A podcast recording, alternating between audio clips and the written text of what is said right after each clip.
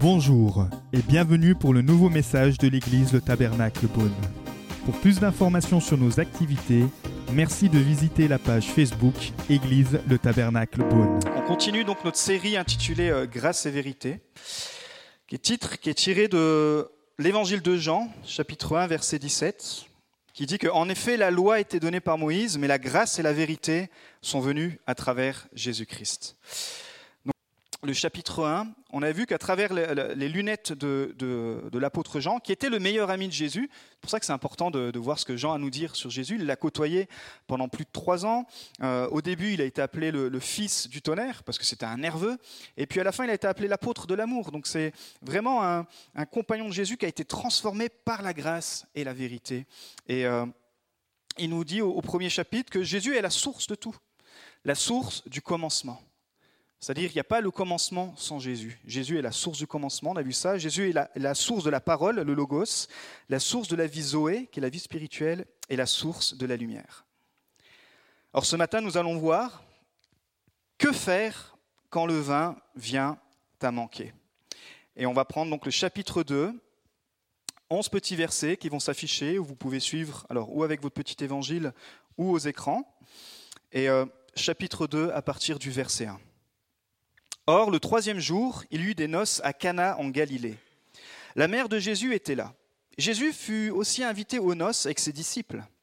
Comme le vin venait à manquer, la mère de Jésus lui dit Ils n'ont plus de vin. Jésus lui répondit Que me veux-tu, femme? Mon heure n'est pas encore venue. Sa mère dit au serviteur Faites tout ce qu'il vous dira.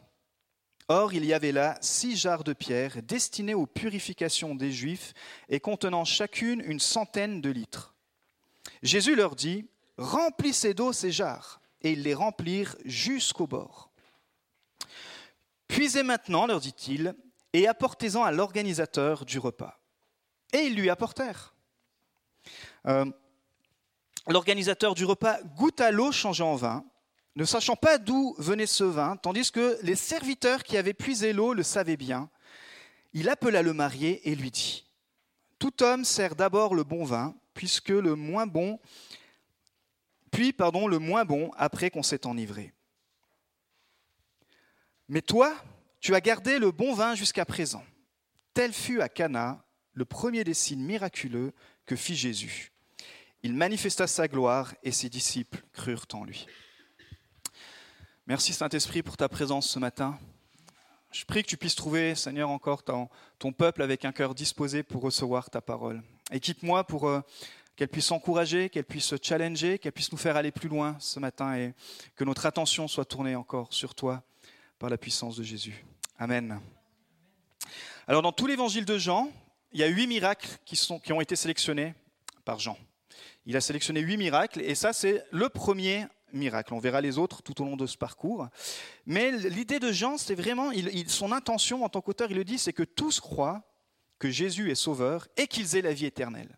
Donc il y a un but théologique, la croyance, qu'est-ce que je crois? Je ne sais pas où vous en êtes dans votre croyance, mais ça, à, travers l'évangile de Jean, c'est le but de l'auteur, que vous croyez que Jésus-Christ est le Fils de Dieu et votre sauveur, mais aussi un but d'évangélisation. Pas simplement je crois, mais je suis sauvé. Je suis sauvé et j'ai la vie éternelle. Alors le contexte de de cette histoire, c'est un mariage qui se passe dans la ville, dans la région pardon, de Galilée et dans la petite ville de Cana. C'est un petit village qui est à peu près à 10 km au nord-est de Nazareth. Oui, ça ne nous avance pas plus parce qu'il faudrait situer Nazareth. Mais voilà, ça fera partie de votre connaissance perso. Mais ce qui est intéressant, c'est d'étudier les mariages au premier siècle. Euh, parmi nous, il y en a beaucoup qui se sont mariés, il y en a d'autres qui vont se marier aussi. Et euh, ce n'était pas du tout au premier siècle, ce n'était pas du tout les mariages qu'on peut vivre aujourd'hui. C'était un événement social d'une grande importance qui pouvait durer jusqu'à une semaine. Et puis aussi, tous les frais, ils étaient à la charge du mari. Là, tous les gars font ouf, ça a changé. Euh, parce que imaginez-vous, euh, c'était pas juste une soirée, c'était une semaine et tout aux frais du marié. Et puis le point culminant, c'était le point culminant des fiançailles. En fait, légalement, les fiancés étaient mariés. C'était des fiançailles, mais juridiquement, ils étaient considérés comme mariés. Sauf qu'ils ne pouvaient pas faire papa et maman le soir. Il fallait qu'ils attendent d'être mariés. Il fallait vraiment qu'ils attendent qu'il y ait la bénédiction et pendant plusieurs mois, ils étaient considérés comme mari et femme en tant que fiancés, mais ils ne vivaient pas ensemble, et ne consommaient pas le mariage jusqu'à cette fameuse soirée qui était généralement le mercredi. Alors le mercredi, je pense que tout le monde devait être euh, sur le starting block. Donc les mariés et les amis, ils se rendaient à la maison de la mariée. Et puis ils l'escortaient, elle, avec tous euh, ses serviteurs, tous ses invités, à la maison du marié, où la cérémonie et le banquet avaient lieu. Et puis là, on voit que dans cette histoire, bah, les, invités, c'est important de savoir. Donc il y a forcément tous les villageois, c'était des grosses fêtes. Mais on voit qu'intéressant, il y a Marie, la mère de Jésus. Même si Jean ne dit pas que c'est Marie, qu'elle s'appelle Marie, on sait que euh, la mère de Jésus, c'était Marie. Donc elle est mariée, leur famille, il y a Jésus, il y a aussi les disciples. Et puis les villageois, par contre, il n'y a pas Joseph. Joseph, euh, le mari de Marie, est déjà mort. Et c'est pour ça qu'on va voir à un moment donné, euh, Marie va solliciter Jésus, parce que c'est Jésus qui avait repris la responsabilité. Euh, Marie comptait beaucoup sur Jésus. Mais le problème, alors qu'ils sont tous là, les disciples avec Jésus, euh, la fête avait déjà commencé, mais on arrive au mercredi. Le problème, c'est que le vin vient à manquer. Et dans le Proche-Orient, dans l'Antiquité en tout cas, le vin était constitué la boisson principale. Pourquoi? Parce que à cause du climat chaud, euh, à cause de, il n'y avait pas moyen de réfrigération comme aujourd'hui, ni de moyen de purification comme aujourd'hui. Le jus de raisin, il avait tendance à fermenter. Et finalement, ça devenait une boisson alcoolisée qui était même capable d'enivrer les gens. C'est pour ça qu'on diluait, généralement, on faisait un tiers de cette fermentation de jus de raisin avec deux tiers d'eau. Euh, pour éviter justement les risques d'ébriété. Mais ici, c'est une grave crise. Dans un mariage, imaginez-vous, il manque du vin. Et c'est une grave crise, pourquoi? Parce que ça risque de mettre en péril toute la réputation du marié, qui est comme dans un petit village. Euh, c'était encore beaucoup plus petit que Beaune, donc tout le monde se connaît, tout le monde avait grandi ensemble à l'école, et tous les villageois étaient là, et ça aurait été vraiment, euh, surtout la culture de l'honneur et de la honte, le mari et puis toute la famille c'est une situation très gênante et qui leur aurait été répercutée pour tout le reste de leur vie. Il n'y a plus de vin. Tout le monde aurait raconté l'histoire de ce jeune marié en disant T'imagines, à ce mariage, il a manqué du vin. Quelle honte, mais à quoi il a pensé ce jeune marié? Franchement, on se demande où va aller son mariage. Donc il y avait vraiment cette grosse tension, et c'est pour cela que Jésus transforme l'eau en vin, premièrement, pour éviter une catastrophe sociale. Le premier miracle de Jésus, c'est pour éviter que le marié soit à jamais, porte à jamais la honte, porte à jamais l'opprobre, porte à jamais une mauvaise réputation. Jésus, il sauve la peau en fait de ce jeune marié. Ah, ce qu'on l'aime, hein, ce Jésus, il pense vraiment à tout. Et il pense aux besoins de la famille. Il dit, bah, comme ça, cette famille et ce marié, ils n'auront surtout pas la réputation d'avoir manqué. Quand le vin vint à manquer, Jésus, il est arrivé pour sauver leur réputation. Et puis la question qu'on peut se poser, c'est, il y a la possibilité que le vin vienne à manquer aussi dans nos vies. Peut-être tu es là ce matin et il y a un domaine dans ta vie où il y a comme le vin qui manque. Alors qu'est-ce que ça veut dire, le vin? Bien sûr, ici, dans cette histoire, il s'agit d'une réalité physique, mais il y a toujours un enseignement spirituel. C'est pendant un mariage, ça manque de vin. Et puis, euh, ces jarres qui sont remplis, ces jarres de pierre, pardon, qui vont être remplis d'eau, vont être transformées en vin. Cette eau va être transformée en vin. C'est juste incroyable. Mais la réalité spirituelle derrière, c'est que ce que Jean y dit, c'est le premier signe miraculeux pour que les gens croient que Christ est le Fils de Dieu. C'est la conclusion de, cette histoire. Et on voit que les disciples, il nous est dit, crurent en Jésus. Alors c'est fou parce qu'elle est mariée, eux ils n'ont pas cru. Il y a tous les villageois, ils n'ont pas cru. Tout le monde a bénéficié du miracle, mais il y a une minorité qui a saisi le sens spirituel, les disciples. Jésus ici fait bien plus que juste un miracle, un mariage en Galilée à Cana. C'est pour ça que Jean, il place aussi ce miracle en premier pour la symbolique du vin dans le Nouveau Testament. Alors, dans notre région, bien sûr, le vin, ça a beaucoup de symbolique. Euh, on est dans une culture où on accompagne beaucoup de choses euh, avec le vin. Mais dans la Bible, depuis euh, l'Ancien Testament aussi, on parle beaucoup du vin. le vin représente, dans le Nouveau Testament en tout cas, la vie de l'esprit. D'ailleurs, Paul, il va donner un conseil aux, aux Éphésiens, aux chrétiens là-bas. Il dit, ne vous enivrez pas de vin, parce que cela, ça mène à la débauche. Soyez au contraire remplis de l'esprit. Parce qu'en fait, il fait un parallèle entre euh, les conséquences qu'on peut avoir quand on boit du vin. Vous savez, il y en a plein qui disent bah, Moi, quand je commence à boire, euh, c'est plus facile pour moi de discuter, c'est plus facile pour moi, je, suis un petit peu débridé. Mais en fait, il dit Sois au contraire rempli de l'esprit, parce que quand tu vas être rempli de l'esprit, quelque part, tu vas être aussi débridé. Quelque part, tu vas être euh, une personne plus audacieuse. C'est l'onction de Dieu.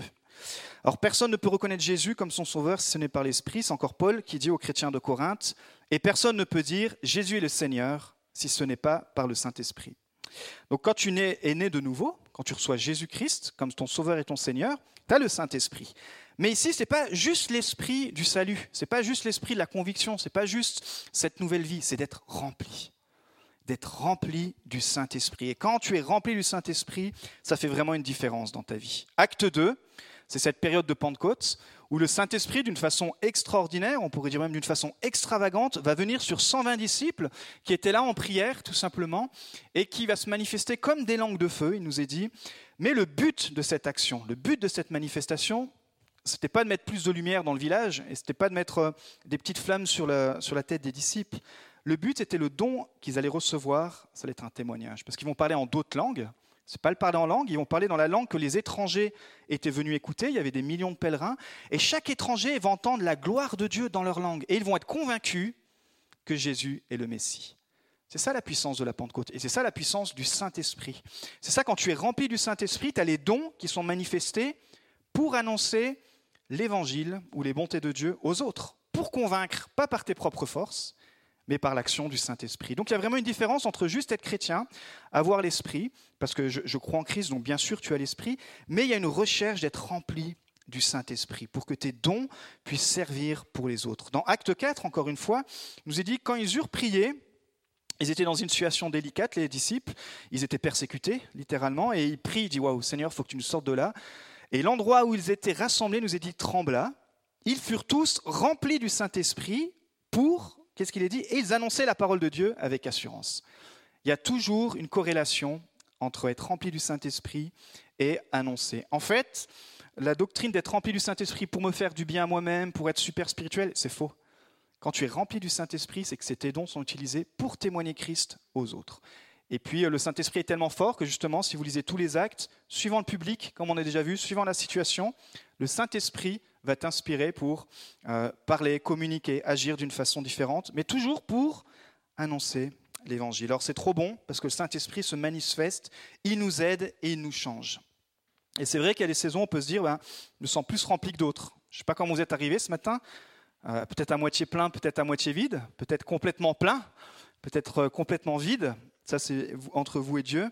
Mais dans ce texte, c'est le vin qui vient pour le mariage qui vient à manquer. Pour nous aujourd'hui, on peut se poser la question qu'est-ce qui se passe quand le vin vient à manquer dans notre vie?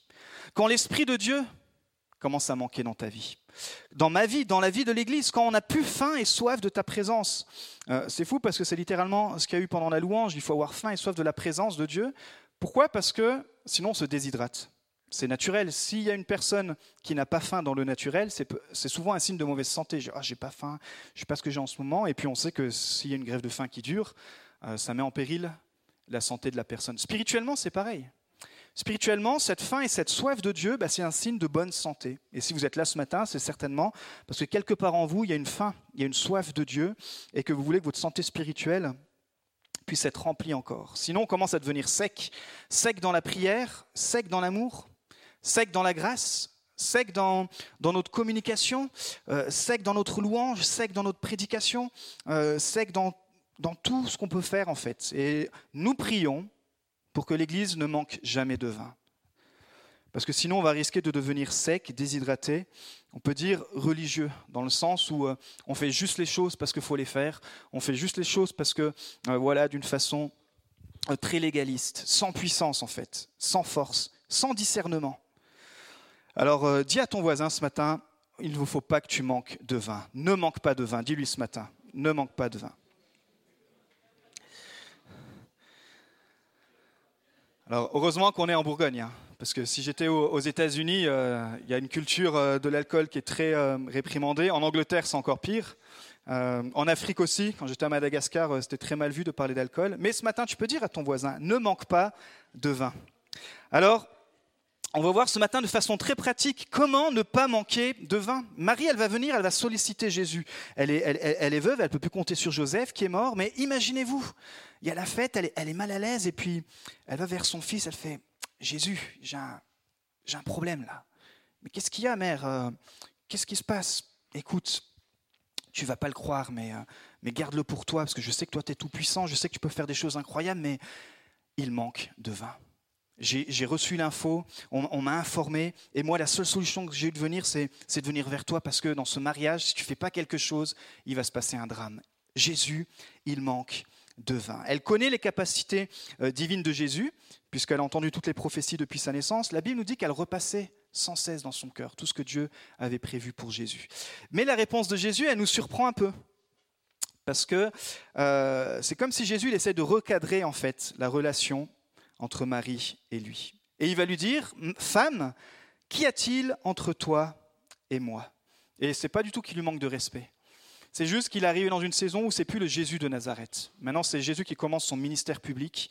Il est simplement en train de dire à sa, à sa, à sa mère, pardon, dit, écoute, il y a une saison où euh, tu as été ma maman, il y a une saison où, euh, euh, où j'ai grandi avec toi à Nazareth, mais maintenant c'est la saison où c'est mon Père qui va me dicter ce que je dois faire.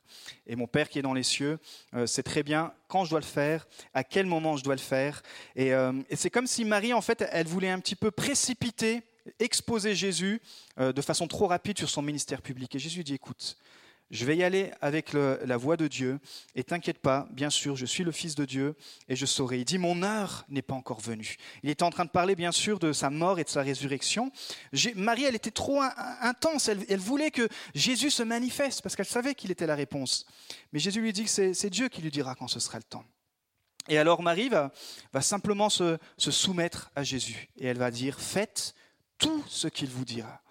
Marie se soumet à Jésus et grâce à une équipe de serviteurs, en fait le terme qui est utilisé ici c'est diakonos, qui a donné diacre, ils vont voir le miracle. Et mon premier point, c'est ceci, faites tout ce que Jésus vous dit de faire. C'est facile de faire ce que je veux, mais de faire quoi que Jésus me demande, c'est moins facile. En tout cas, ce n'est pas facile pour moi. Si on est honnête avec nous-mêmes, c'est pas facile de faire tout ce que Jésus nous demande. Pourquoi? Parce que c'est la puissance de l'obéissance. Et pourtant, la puissance de l'obéissance, ça ouvre la porte au miracle. C'est entendre la voix de Dieu et puis c'est obéir. C'est aller dans la bonne direction, par exemple. C'est faire appel à un pro. En ce moment, on fait quelques travaux euh, avec ma femme. Et puis, euh, moi, je suis bon dans pas mal de trucs, mais il y a des trucs où je suis un peu moyen, il faut le dire quand même. Et puis, euh, les travaux, je suis un peu moyen. C'est-à-dire que j'arrive à me débrouiller, mais sur les gros chantiers, je suis quand même un, peu moyen. Et puis, euh, quand on est moyen, ce qu'il faut faire, c'est se soumettre à quelqu'un de plus fort que nous. Alors j'ai appelé deux copains, dont un qui est pro dans son métier, et je lui ai dit, écoute, je me soumets. Je me soumets à tout ce que tu vas me dire. Et il est venu m'aider, et j'étais littéralement son serviteur. Je dis, bah, oh là là, il faut faire comme ci, comme ça. Et puis, j'étais son... J'étais littéralement à son service. Pourquoi? Parce que quand tu obéis à quelqu'un qui te donne dans la bonne direction, et bien alors tu rentres dans le miracle. Et le miracle, c'est qu'il a réussi à, poser mon, sol, etc. Et euh, dans le monde spirituel, c'est pareil. Tu veux obéir à Jésus, lui, c'est le pro de ta vie. Lui, il te connaît mieux que n'importe qui. Et, et, parfois, il va te demander de faire des choses où, tu ne comprends pas, mais c'est pour toujours. C'est toujours pour ton bien. Et tu vas construire comme ça ta vie. Peut-être que ta vie est en chantier, peut-être qu'il y a des zones de ta vie, il y a des cuisines de ta vie, il y a des chambres de ta vie où il y a besoin que le papier peint soit changé, que le sol soit refait, peut-être que les vitres soient refaits parce que ça manque de lumière dans ta vie. Le chef des travaux, c'est Jésus. Et il te dit, mais si tu te mets à mon écoute, alors tu vas voir, je vais te donner toutes les étapes. Et la première des étapes, bien sûr, c'est d'être dans sa présence. Et il nous est dit, or ici, il y avait six jarres de pierre destinées aux purifications des Juifs et contenant chacune une centaine de litres. Jésus leur dit, remplissez d'eau ces jarres. Et ils les remplirent jusqu'au bord. Six jarres de pierre. J'aime la précision qui est donnée. Pourquoi? Parce que ces, jarres, ces gros vases de pierre, ils étaient utilisés pour les rituels juifs pour qu'ils puissent se purifier. Dans Marc 7, on a plus de détails. Ils disent, en effet, les pharisiens et les juifs, en général, ne se mettent jamais à table sans avoir soigneusement lavé les mains. Ils observent ainsi la tradition de leurs ancêtres. De même, en revenant du marché, ils ne, se lavent, ils ne mangent pas pardon, sans avoir fait leurs ablutions. Euh, ils ont reçu beaucoup d'autres traditions qu'ils observent, etc. etc. Donc, euh, ces jarres que Jésus va transformer, cette eau que Jésus transforme en vin, c'est pour dire qu'il y a un nouveau chemin pour la purification. C'est pour dire, dans, un mariage, il va utiliser cette, image spirituelle que très peu ont compris et que parfois encore aujourd'hui dans l'Église on a, du mal à comprendre, c'est que on n'est plus sous la loi. On n'est plus sous le légalisme. Il y a une solution qui a été donnée pour notre purification.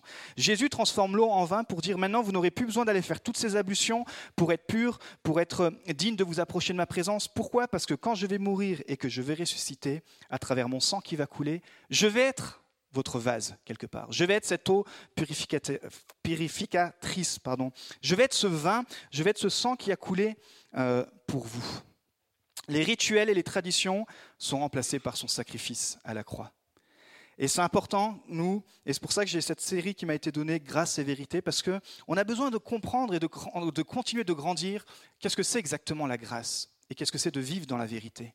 Vous savez, la grâce a souvent été décriée parce que sous, sous le couvert de la grâce, on s'est mis à faire n'importe quoi. Moi, je vis sous la grâce et j'ai plus besoin d'avoir d'église. Moi, je vis sur la grâce et j'ai plus besoin de ci. Non, ça, c'est pas la vraie grâce.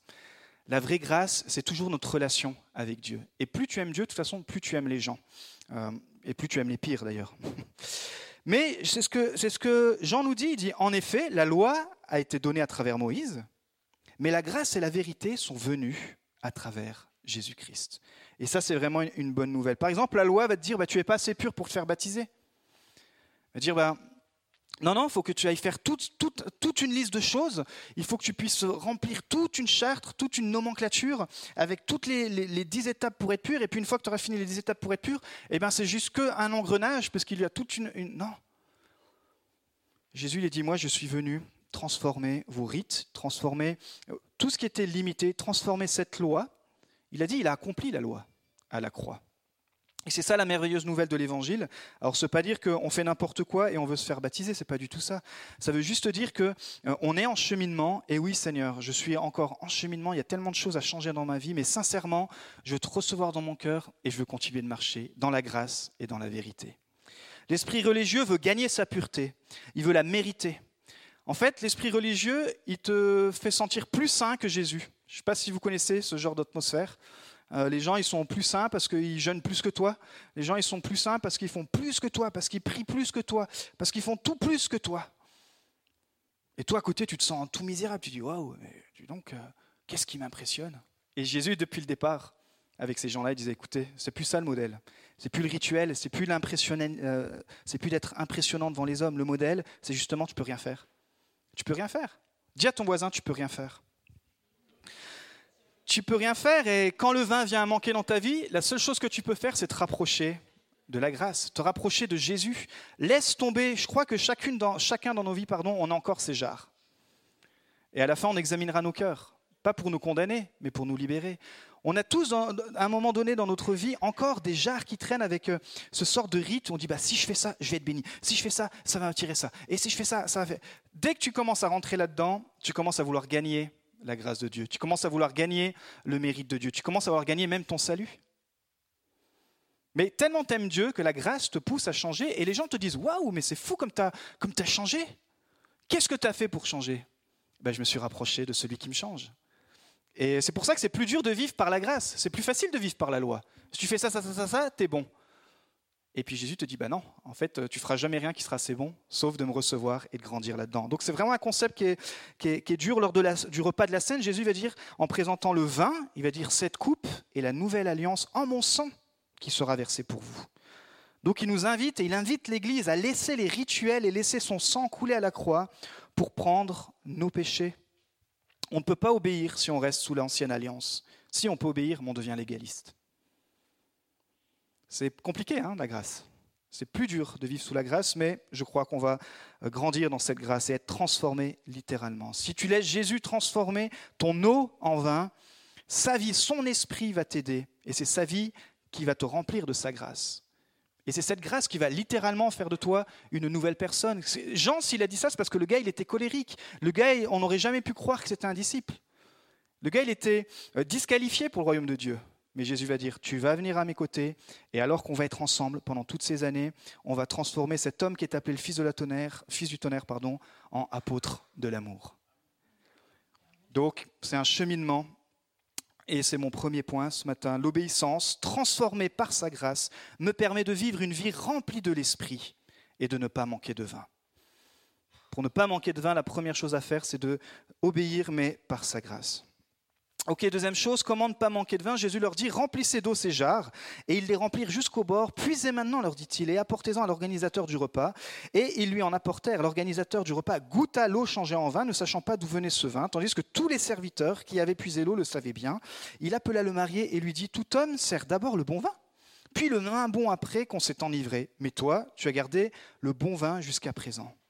Waouh, quel miracle impressionnant. Euh, et là, on peut voir qu'il y a la différence entre les serveurs et l'organisateur.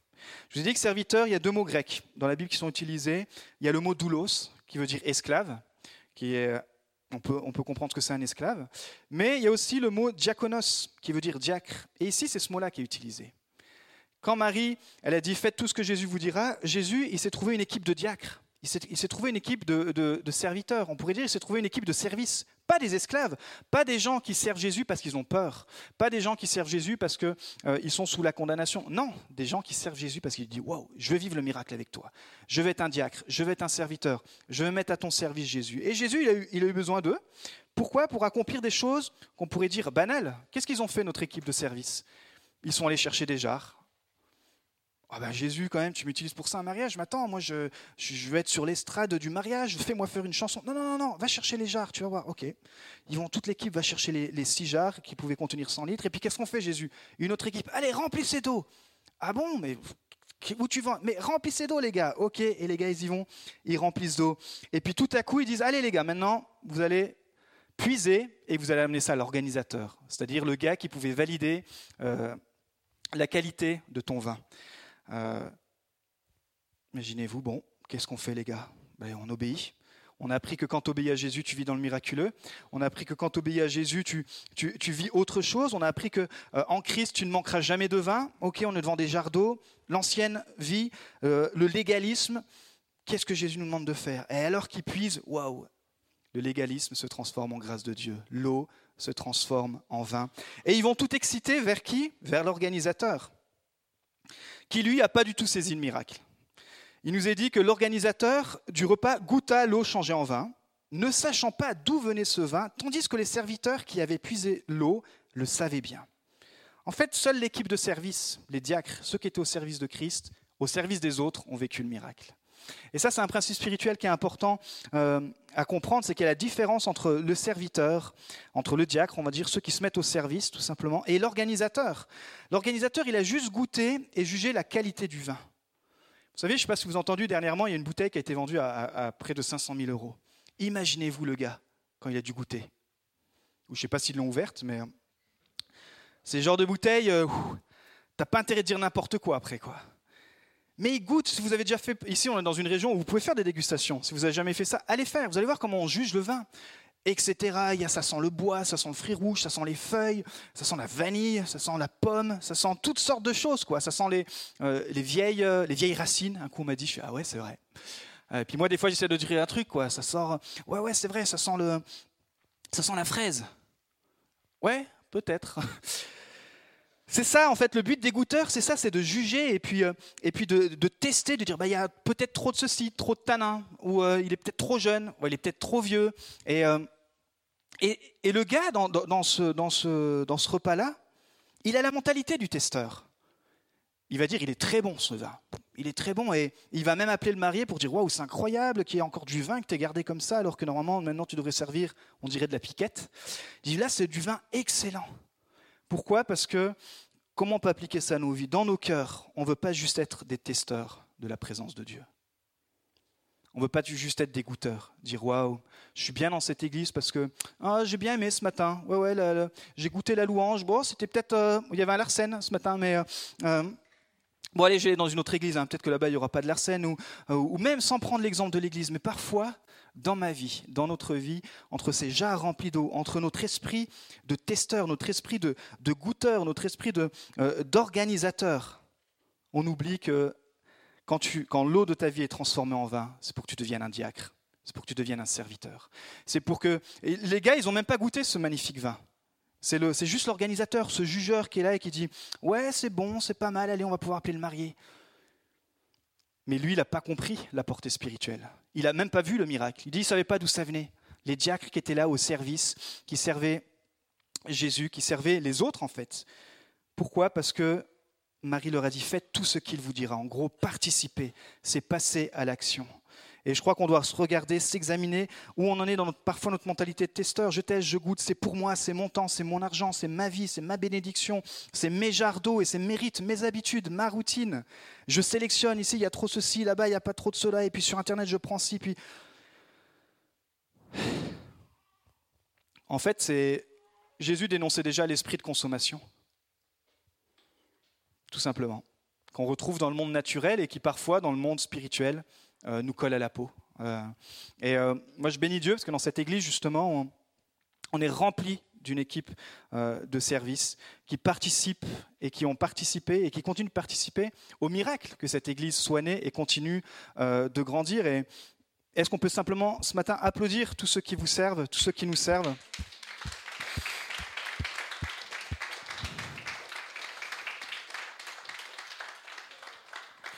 En ce moment, il y a des gens qui servent euh, à l'école du dimanche, il y a des gens qui servent euh, à la louange, il y a des gens qui servent à la sono, enfin des gens qui servent de, toutes sortes, il y a des gens qui servent à l'accueil, il y a des gens qui servent même en dehors de, la partie visible, il y a des gens qui, euh, prient les uns pour les autres. Il y a, comme un, il y a comme si Jésus était là qui dit, ben voilà, j'ai besoin de vous, qu'est-ce qu'on va pouvoir faire ensemble? Qu'est-ce qu'on va pouvoir transformer ensemble? Est-ce qu'on va juste trouver des gens qui sont des goûteurs et dire, ah, ben, ah non, ça, ça me plaît pas, ou si, ça c'était bon, mais où est-ce que je veux devenir un diacre? Un serviteur, dire waouh Jésus, moi je veux participer au miracle. Et oui, j'ai toutes ces jarres d'eau, peut-être aussi dans ma vie, mais je veux que ça soit transformé euh, en vin pour participer au miracle de Jésus. Donc c'était ça mon, mon deuxième point. Tu ne peux pas manquer de vin. Si tu ne veux pas manquer de vin, pardon, tu dois passer d'une mentalité de testeur à serviteur.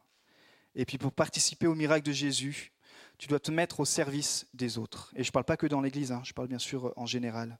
Euh, je termine avec la conclusion de ce texte. Il nous est dit que tel fut à Cana en Galilée le premier des signes miraculeux que fit Jésus. Il manifesta sa gloire et ses disciples crurent en lui. C'était ça le but. Ça le but. le premier miracle de Jésus, c'est de sauver la réputation de ce jeune marié. Et voyez tout ce qu'il a fait pour juste sauver la réputation de ce gars. On ne sait pas du tout s'il a accepté Christ, on ne sait pas du tout s'il est devenu un de ses disciples, mais Jésus, il a fait ce que le Père lui a montré. Il dit, écoute, tu viendras dans ce mariage, et puis ce premier miracle rappellera aussi que Jésus ne veut pas que la fête s'arrête. Parce que quand le vin vient à manquer dans une fête, bah, c'est qu'il est temps de rentrer à la maison. Et Jésus est aussi venu changer non seulement les rites dans ses jardins, mais les rites dans la forme. C'est-à-dire Jésus, il est venu pour dire que la fête, elle n'est pas finie. La fête, la célébration de Christ, elle n'est pas finie. Suivre Christ, c'est une fête, c'est vivre la joie. C'est littéralement, il nous a, il nous a sauvés et on devrait être caractérisé par cette joie d'une vie transformée, par ces jardins transformés en vin. Je dis waouh, merci Seigneur, parce que depuis que tu m'as touché, la fête continue et la fête continue. Toujours, tu veux remplacer cette eau en vin pour que les autres puissent goûter aussi et dire waouh, c'est vraiment bon ce que tu as. Purée, quand je suis avec toi, je me sens bien. Quand je suis avec toi, euh, euh, je rigole bien. Waouh, quand je suis avec toi, je sais pas, il y a une écoute particulière. Euh, mais d'où te vient cette, sagesse? D'où te viennent ces conseils? Et puis, quand je regarde à la gestion de tes biens, quand je regarde à ta gestion financière, waouh, ça m'inspire. Est-ce que tu, est-ce que tu peux m'aider? Ou quand je regarde comment tu gères ta famille, waouh, ça. Voyez, les autres peuvent goûter à cette eau qui a été transformée en vin. Et on sait très bien que le vin a plus de goût que de l'eau. Et je crois que c'est un challenge encore pour moi, en tant que pasteur, pour ma femme en tant que pasteur, mais aussi en tant qu'Église, qu'on ne manque, qu'on ne vienne pas à manquer de vin. Et euh, simplement, je vais vous inviter, on va terminer par la prière, à vous lever. Nous espérons que vous avez apprécié le message de cette semaine. Pour plus d'informations sur notre Église, merci de visiter la page Facebook Église le Tabernacle Beaune.